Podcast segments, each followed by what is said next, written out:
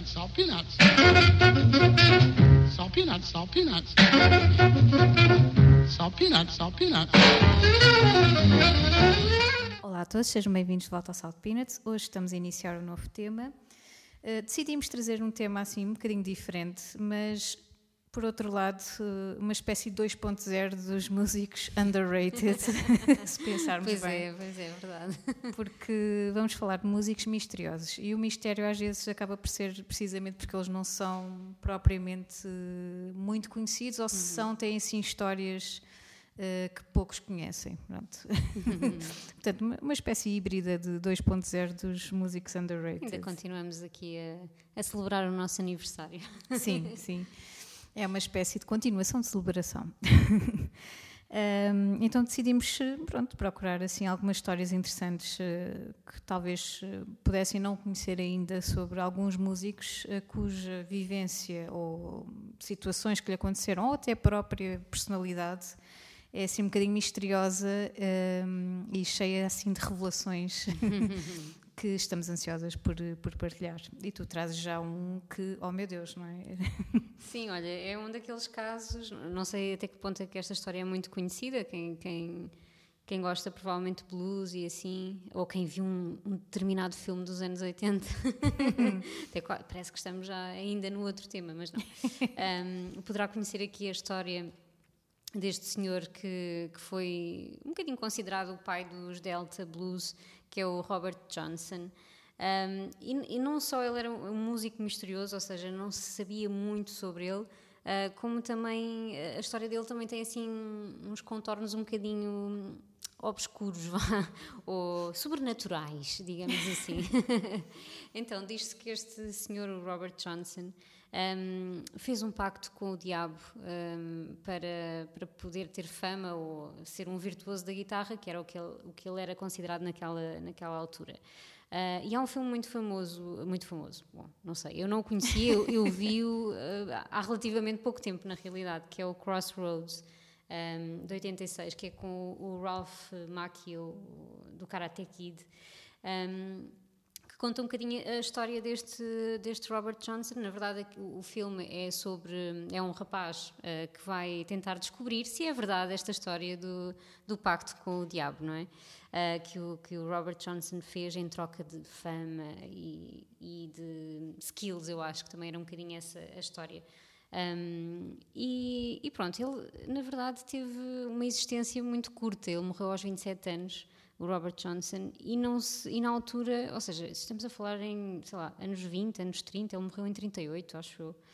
Um, e não havia grandes registros, não é? Sobre as pessoas, sobre a vida, sobre a morte, ainda por cima um negro uh, morrer à beira da estrada, enfim, não, não, nem sequer foi muito... hum, nem sequer houve muito registro, nem grande investigação, basicamente morreu e, e só depois, muito mais tarde, é que uns investigadores foram um bocadinho perceber o que é que, quem era esta personagem, não é? Que, que, que que se criou esta, esta lenda, não é?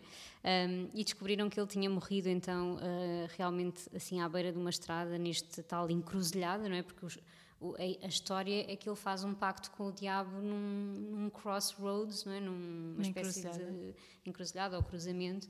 um, que nem se sabe muito bem onde é, na verdade, pronto, porque há várias teorias e há, se forem pesquisar há uma série de uh, desenvolvimentos desta, desta lenda.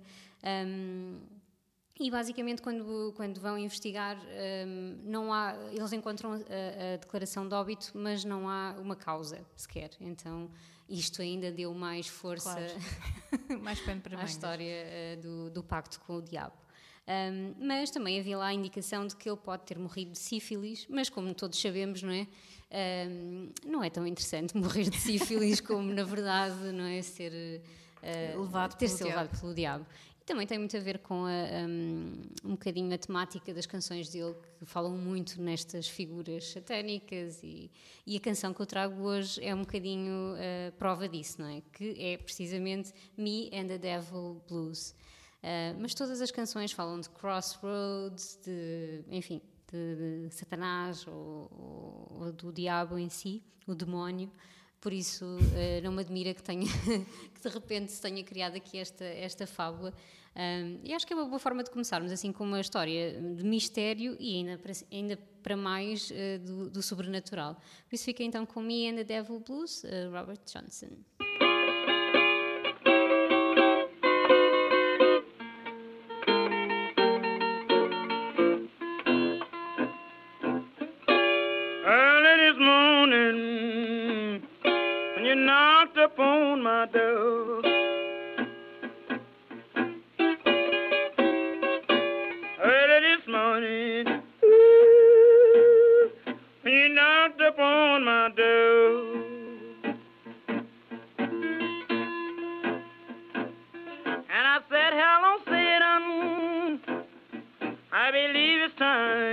To go. Me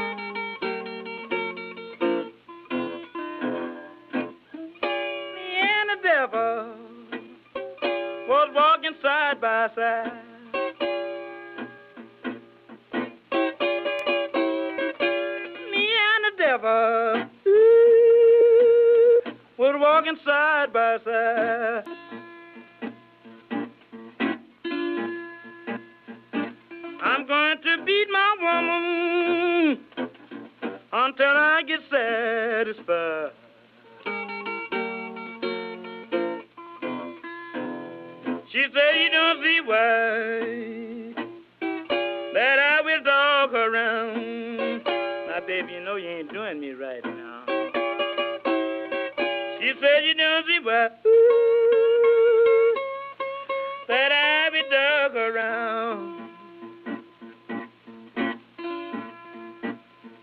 It must be that old evil spirit so deep down in the ground.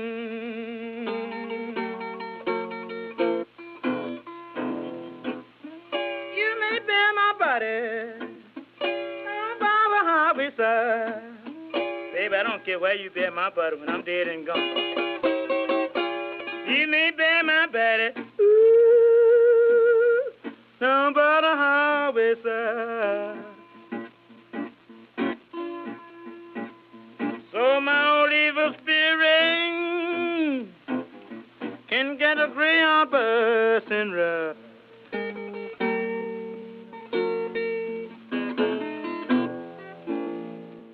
Gosto muito desta história do, do Robert Johnson e realmente já tinha visto um, um, documentário há pouco tempo sobre isso também, que, um documentário relativamente uhum. recente.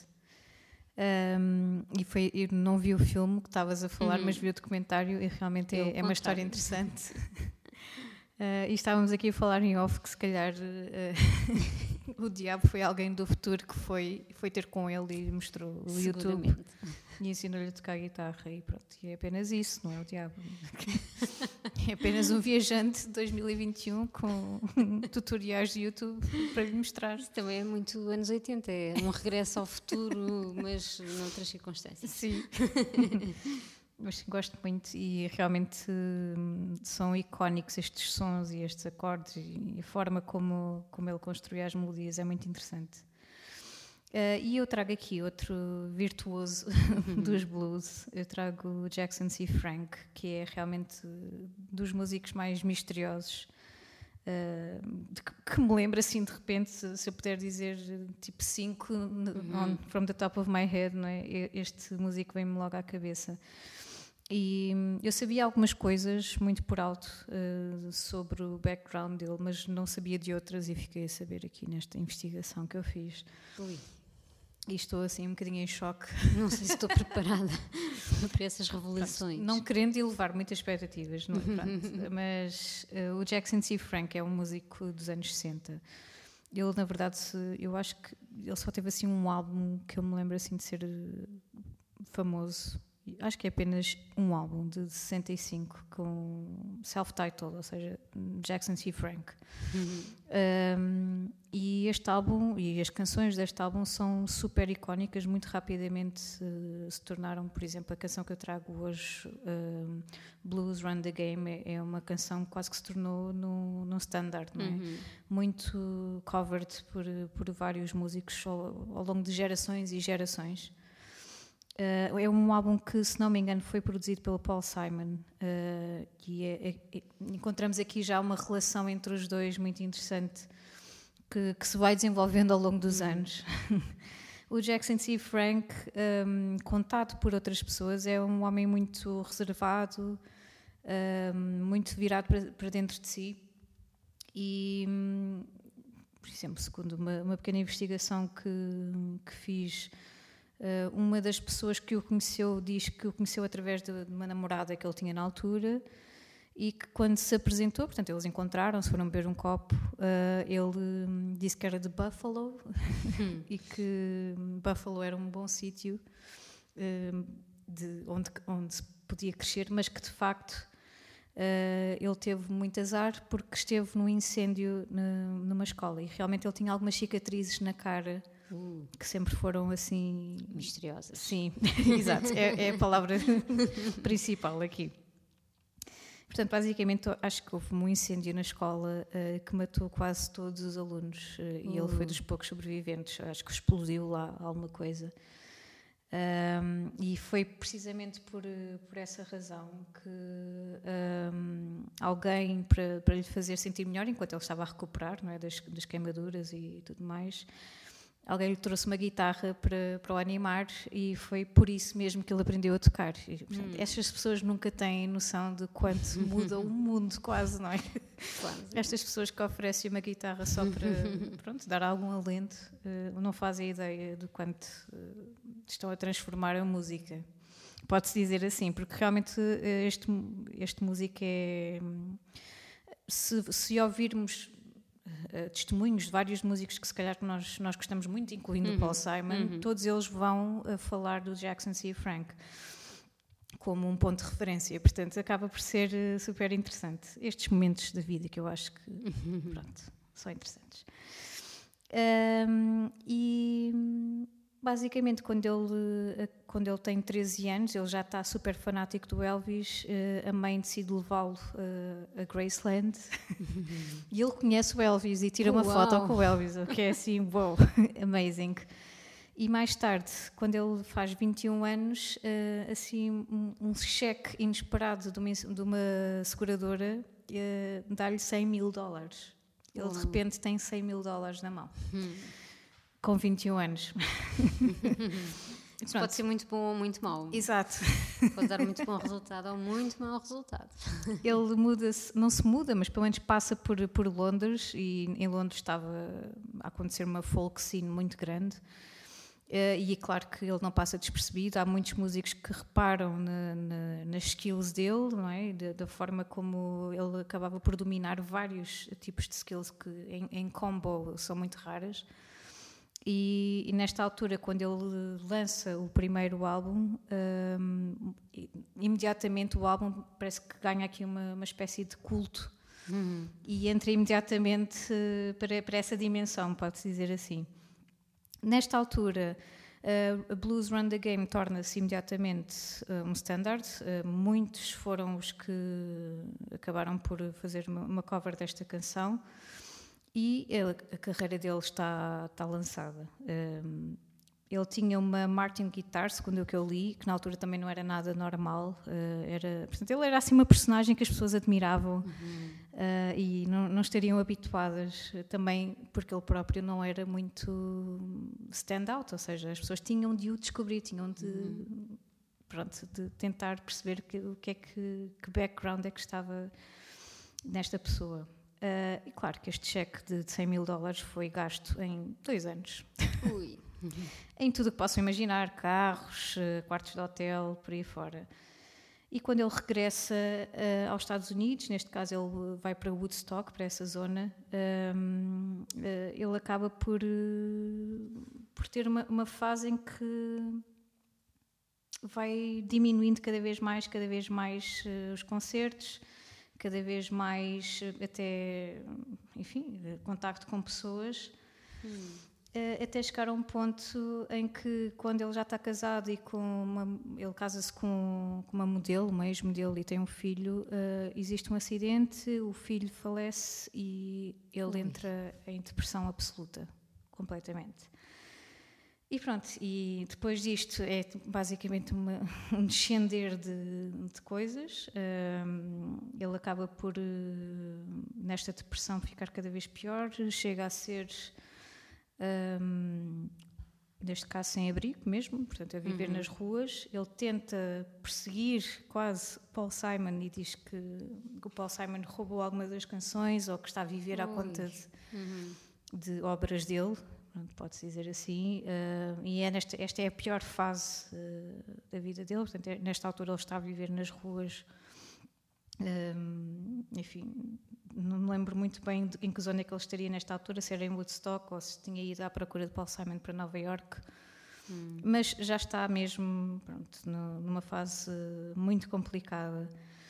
Um, eventualmente encontra uma, uma pessoa que o reconhece e que tenta puxar por ele, uh, mas nesta altura já, já nada podia ser feito. Ele morre alguns em 99, uh, hum. não sei de, do que é que ele faleceu, mas já sem, totalmente sem dinheiro, sem nada e... Uh, Completamente pronto. esquecido também. Sim, totalmente esquecido. se tornar quase do um que é, ermita, não é? É simplesmente impressionante. É, é daquelas coisas, daquelas histórias de vida impressionantes. Uh, e pronto, e o, tudo o que sobrou foi este álbum de 1965 que muita gente adora e admira. E também esta canção, Blues Run the Game, que se ouvirem com atenção a própria canção, é um bocadinho um statement de, desta vida atormentada de, de Jackson C. Frank. Por isso, sem mais demoras, vamos ficar então com o Blues Run the Game.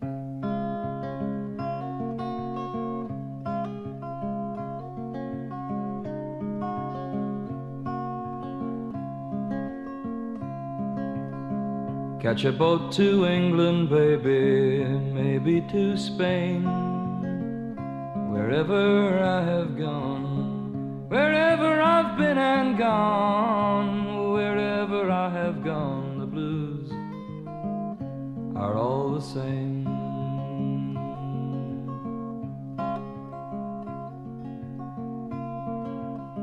Send out for whiskey, baby, send out for gin. Me and room service, honey. Me and room service, babe. Me and room service, well, we're living a life of sin.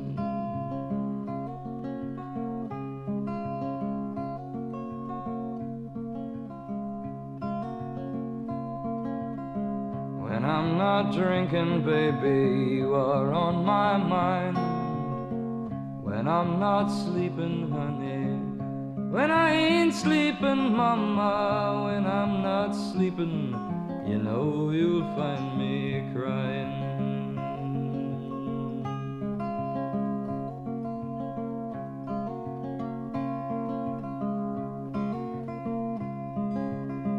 Try another city, baby another town.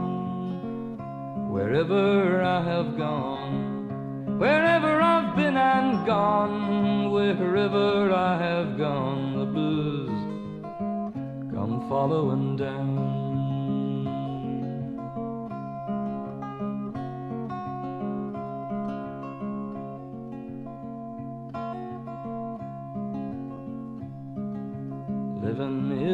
Gamble, baby, loving's much the same.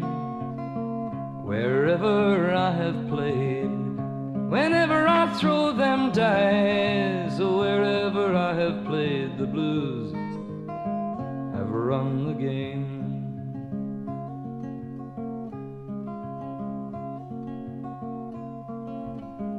Maybe tomorrow, honey, someplace down the line. I'll wake up older, so much older, mama. I'll wake up older, and I'll just stop all my trying.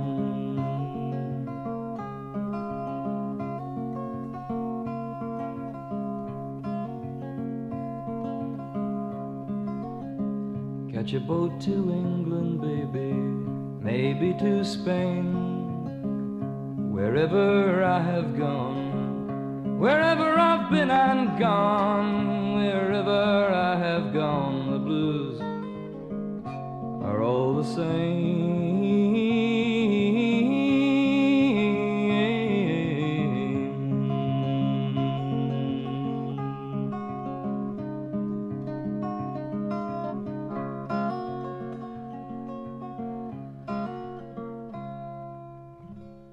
História incrível é do Jackson C. Frank. Um, é muito triste, na realidade, porque podíamos ter mais uh, discos dele, não é? E, enfim, olha, acabou por, uh, por nos ficar só um deles. Autodestruiu-se. Autodestruiu-se, é verdade. Acontece, acontece um bocadinho.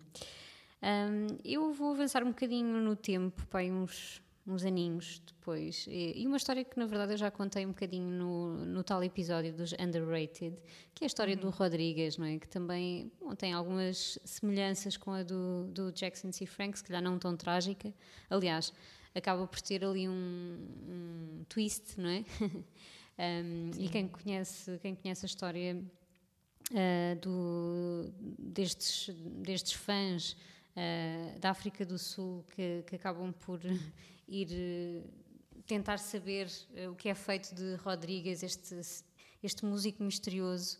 Um, percebe que pronto acabou por haver ali um, um bocadinho um final feliz e, e, e não tão trágico como como de outros uh, mas pronto para quem não não se lembra na década de 70 logo no iníciozinho um, este, este cantor americano, eh, este, o Bob Dylan hispânico, lembro-me sempre desta, desta coisa, uh, que lhe chamavam este poeta das ruas de Detroit, uh, lança dois discos, não tem, não tem sucesso comercial, portanto ele até trabalhava nas obras e assim, uh, e acaba por desistir da música, simplesmente desiste. Um, e torna-se, ele já, já, era uma figura assim um bocadinho diferente e muito uh, misteriosa, não é? E acaba por ficar uh, esquecido completamente, até, uh, até fazer relativo sucesso na África do Sul, que eu acho sempre incrível, por isso é que eu continuo a trazer esta história, não é? Como é que.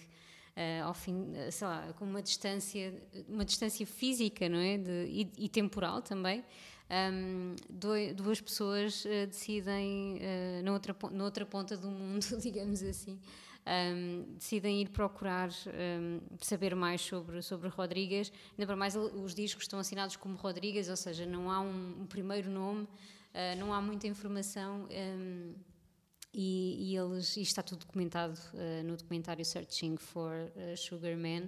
Uh, e, e, acabam então por tentar ligar para a, para a, editora, para aquelas informações que tinham do disco, não é? Uhum. E não nos podemos esquecer que também a África do Sul, com o apartheid, havia muito. Estava muito fechada a informação, o disco tinha sido, o, disco e a canção, o Sugar Man, tinha sido um, proibido também. Uh, então havia, haviam aqui muitos fatores. Claro e que depois... muitas cópias piratas, não é? Uhum. Torna-se uma espécie de viral, não é? Daquela exatamente, altura. Exatamente, exatamente. Com cópias piratas. É verdade, é verdade. Um, e eles, inconformados, tinham que saber se era verdade o rumor que corria de que ele tinha morrido. Aliás, até se inventou uma história de que ele, ele tinha, tinha suicidado em palco. Em palco, yeah. Uma coisa mesmo ridícula, porque na realidade, depois conhecendo o Rodrigues, não é? Uma pessoa super low profile, jamais ele iria fazer uh, tal coisa. Então eles acharam, acharam estranho e quando o descobrem, um, esta, a procura pelo, pelo Rodrigues uh, aconteceu, para aí em meados dos anos 90, depois foi feito o, o filme. Uh, e quando eles o descobrem, ele é assim, um senhorzinho, uh, assim, um bocadinho ermita, não é? Muito, uh, muito minimalista, não tem telefone, não tem nada dessas coisas, uma pessoa muito humilde.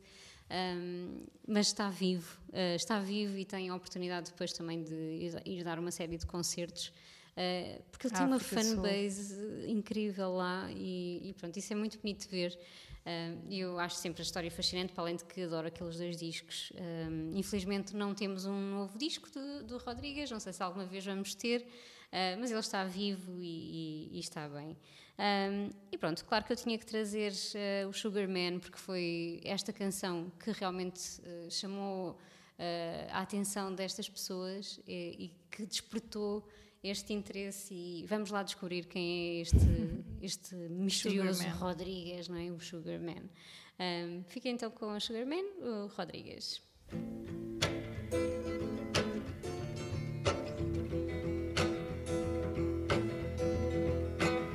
Sugar man, won't you hurry? Cause I'm tired of these scenes. For a blue coin. Won't you bring back all those colors to my dreams? Silver magic ships you carry, jumpers, coke, sweet Mary Jane. Sugar man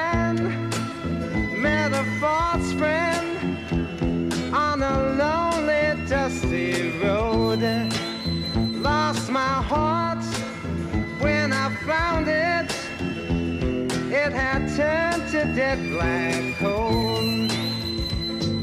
Silver magic ships you carry, jumpers, coke, sweet Mary Jane. Sugar man, you're the answer that makes my questions disappear. Sugar man, cause I'm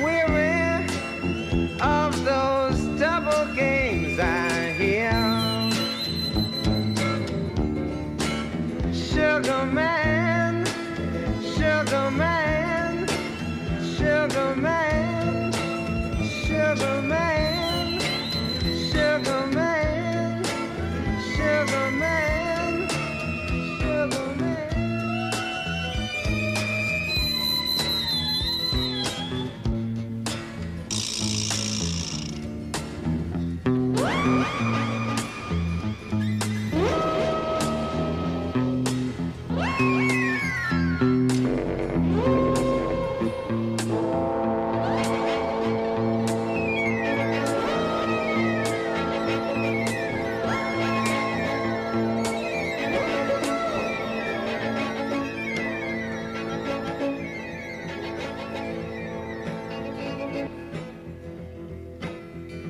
Sugar man, won't you hurry?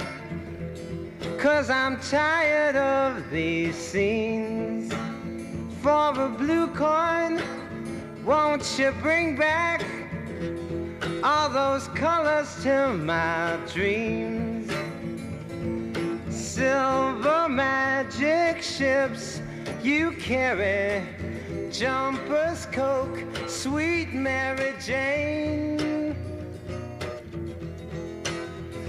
Sugar man met a false friend on a lonely, dusty road. Lost my heart when I found it. It had turned to dead black coal.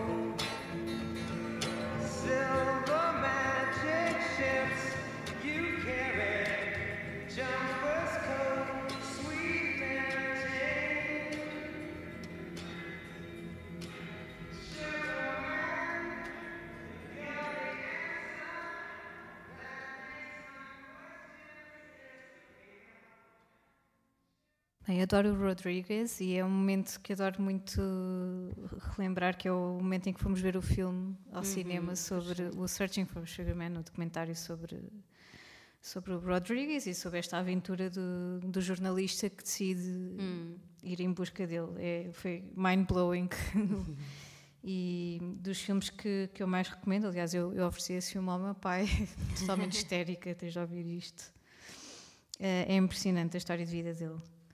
E eu, para terminar o episódio de hoje, eu trago uma, uma banda bastante recente, trago os The Weather Station, e aqui isto já é mais um take naquilo que eu acho que é misterioso para mim. Eles não são, lá está, não têm histórias de vida assim eh, fascinantes ou, ou com fireworks ou assim fora do normal, não. Os The Weather Station são uma banda normalíssima. Um, eles são liderados pela Tamara Lindemann, que é uma, uma cantora canadiana. Eles são canadianos.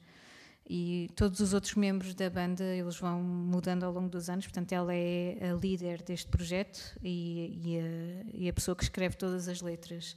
Isto é um projeto de folk, e tu já sabes, não é? Como é que é? A minha relação com o folk é muito próxima. E não sei, eu acho que ela tem aqui umas vibes muito. que me fazem muito lembrar Vasti Bunyan, que também é do nosso tema das, das canções underrated. Um, e esse episódio foi tão bom também. É verdade. o episódio da Vasti Bunyan, que lá está, que tem realmente uma vida muito semelhante à do Rodriguez, ou seja, é uma, uma cantora que é esquecida. Ah, e apesar da Tamara Lindemann não ter tido nenhuma história do género, portanto, ela lançou poucos discos até agora. Eu trago aqui um, um disco, A Wall of It Was Mine, que é, se não me engano é o segundo disco dos, dos Weather Station. O segundo ou o terceiro, agora não tenho a certeza. É um disco puramente folk um, e não sei, tem aqui umas vibes muito Vesti Bunyan e Karen Dalton e por aí fora. São grandes heroínas do, do, do folk dos anos 60. E há algo aqui na sonoridade deste álbum e, e também no- nos, nos álbuns seguintes também. Eu gosto, acho muito interessante a forma, o raciocínio dela e a forma como ela compõe as canções são muito hum, visuais e ao mesmo tempo nostálgicas. eh, é quase inexplicável. Eh, ela descreve as coisas de uma forma. hum, É como se fosse um filtro, sabes? Um filtro nas palavras e na- na- nas harmonias também. Um filtro nostálgico eh, que ela coloca. Eu acho super especial. Ela toca brilhantemente guitarra e banjo e tudo mais.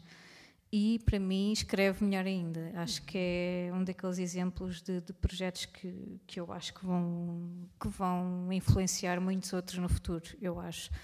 E este disco é daqueles que tu colocas e, e, enfim, eu sei que é errado dizer que algo é, dizer facilmente que isto, isto é intemporal e lá está, estamos a pegar noutro tema nosso das canções intemporais, mas eu acho que este disco e os outros, hum, aliás, eles têm um disco muito recente que saiu este, este ano ou o ano passado eh, sobre as alterações climáticas, mas pronto, para já não interessa.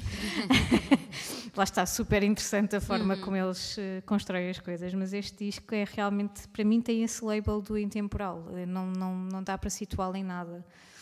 E hum, a forma de estar dela, hum, super low profile, a forma de a forma como ela vai passando, hum, se calhar às vezes sentimen- alguns sentimentos intensos, mas de forma sempre suave. Acho muito interessante e hum, para mim tem o seu próprio mistério. e foi por isso que eu, que eu escolhi eh, este projeto. Eh, enfim, espero que gostem. Eh, é uma forma também boa de terminarmos este episódio com um projeto já mais recente, pronto, não, não é assim uma, algo dos anos 60 ou 70. Uh, mas acaba por ser uma canção que eu acho que vai, vai cair aqui muito bem no final do episódio. Fiquem então com a Came So Easy dos Weather Station. Vemos para a semana. Fiquem por aí. Até para a semana. Temos aqui mais episódios a cozinhar.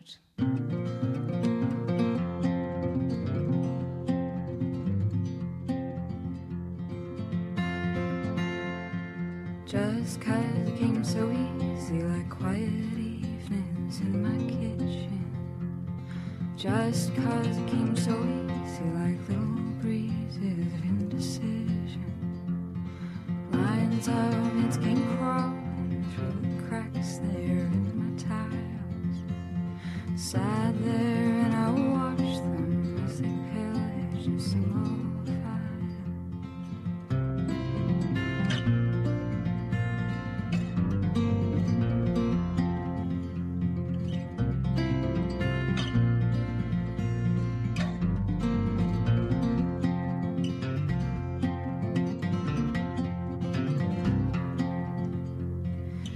Just cause it came so easy, I was loath to admit it. Just cause it came so quickly, I was startled like I had tripped. And I reached an accusing hand to the treachery of the street.